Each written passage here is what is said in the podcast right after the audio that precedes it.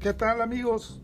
Hoy en la columna Bitácora Política de Veracruz del periodista Miguel Ángel Cristiani, el tema del día es el regreso de AMLO a Veracruz el próximo sábado. Se debe transparentar la entrega de ayudas a damnificados, los nombres de quienes reciben los apoyos millonarios, que no le den otros datos con cifras alegres pero falsas. Qué bueno que el mismísimo presidente de la República, Andrés Manuel López Obrador, a casi un mes de que el huracán Grace azotó al estado de Veracruz, haya decidido venir personalmente este fin de semana a verificar y dar seguimiento a las acciones de gobierno para atender a los miles de damnificados. Pero ojalá que no le vayan a salir con otros datos de que todo está bien que no le vayan a engañar con el cuento de que ya se hizo el censo a todos los damnificados, que ya se están repartiendo los enseres domésticos que perdieron los habitantes de varios municipios, que ya les depositaron el apoyo en efectivo para que puedan reparar sus viviendas, porque en el afán de que, como en el pasado, toda la ayuda que se enviaba de la federación se la robaban y nunca llegaba a los afectados, Ahora se inventó lo de levantar un censo casa por casa, municipio por municipio, para determinar quiénes son los que deben de recibir los apoyos. Pero a estas alturas del partido, a casi un mes de que azotó Grace a Veracruz, pues se supone que cuando menos ya deben de tener las listas de los veracruzanos afectados. Eso es lo primero y más indispensable en un proceso burocrático que desafortunadamente lleva mucho tiempo y al final de cuentas no se sabe qué tan efectivo sea. Porque no basta con que el presidente de la República venga a decir que todo está muy bien, que ya se está atendiendo a los damnificados, que no hay límite presupuestal para responder a lo perdido. De nada sirve que venga a decir que ya se han entregado chorrocientas ayudas, que ya se tienen identificados a los que perdieron todo, que ya van tantos y tantos millones de pesos invertidos, porque al final de cuentas eso no se puede comprobar. Sería saludable, en cambio,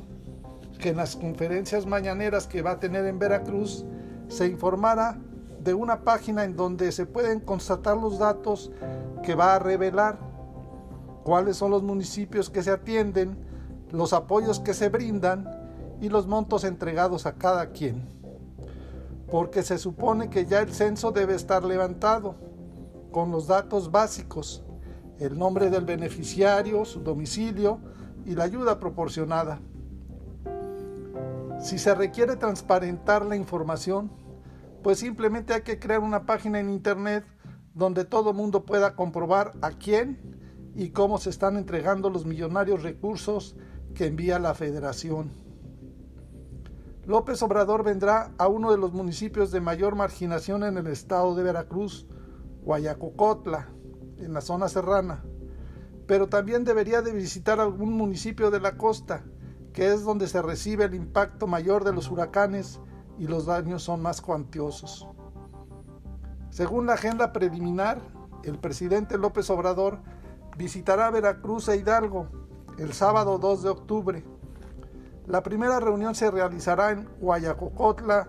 municipio ubicado en la zona de la Huasteca, donde dará seguimiento a los afectados por el huracán Grace que impactó el 21 de agosto a la entidad. Luego por la tarde viajará al vecino estado de Hidalgo, en donde también evaluará y dará a conocer los apoyos en esa entidad en el municipio de Acatzochitlán. El lunes regresará a Tierras Jarochas para que a las 18 horas encabece la ceremonia por el bicentenario de la creación de la Secretaría de Marina Armada de México, en específico en la fortaleza de San Juan de Ulúa. En San Juan de Ulúa el lunes 4 de octubre se van a conmemorar los 200 años de la creación de la Armada de México y ahí terminan ya todos los festejos de este año que comenzaron en Cuilapan, Oaxaca, en donde se asesinó a Vicente Guerrero. Hemos llevado a cabo creo que ya como 10 actos y nos faltan 4, precisó el mandatario federal hace unos días. A propósito, sería bueno también que si ya van a abrir la fortaleza de San Juan de Ulúa para la ceremonia de la Armada de México, la dejen abierta al público, porque hasta ahora no se permite la entrada a los turistas que llegan al puerto y que quieren visitar ese histórico sitio. Debido a estos festejos de la creación de la Armada de México, es que este lunes en el cielo del puerto de Veracruz, desde las 11 horas se lograron ver los ensayos de la Fuerza Aérea para el desfile aéreo que se llevará a cabo el próximo lunes 4 de octubre. Cuatro helicópteros de la Armada se vieron surcar los cielos a poca velocidad y altura en la línea y separados unos de otros por alrededor de 70 metros de distancia. El Ejecutivo Federal pasará la noche en el puerto para que el martes 5 de octubre efectúe la famosa mañanera en el puerto en punto de las 7 horas. Habrá que estar pendiente para ver si alguno de los escogidos reporteros le cuestiona sobre las listas del censo y los lugares donde se levantó y entregará algún día la ayuda prometida. Otra pregunta interesante es sobre la transparencia de la información, de los apoyos que se supone ahora sí van a ser entregados y por eso es muy saludable que se publiquen las listas de beneficiados y los montos o apoyos dados. Porque como bien dice Pancho López, el filósofo ateniense jalapeño, a río revuelto ganancia de pescadores, que bien puede traducirse como a reparto de millones en oposidad, volvemos a lo mismo de siempre, el que parte y recomparte se queda con la mayor parte.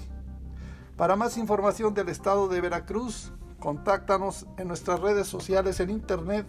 en www.bitácorapolítica.com.mx. Hasta la próxima.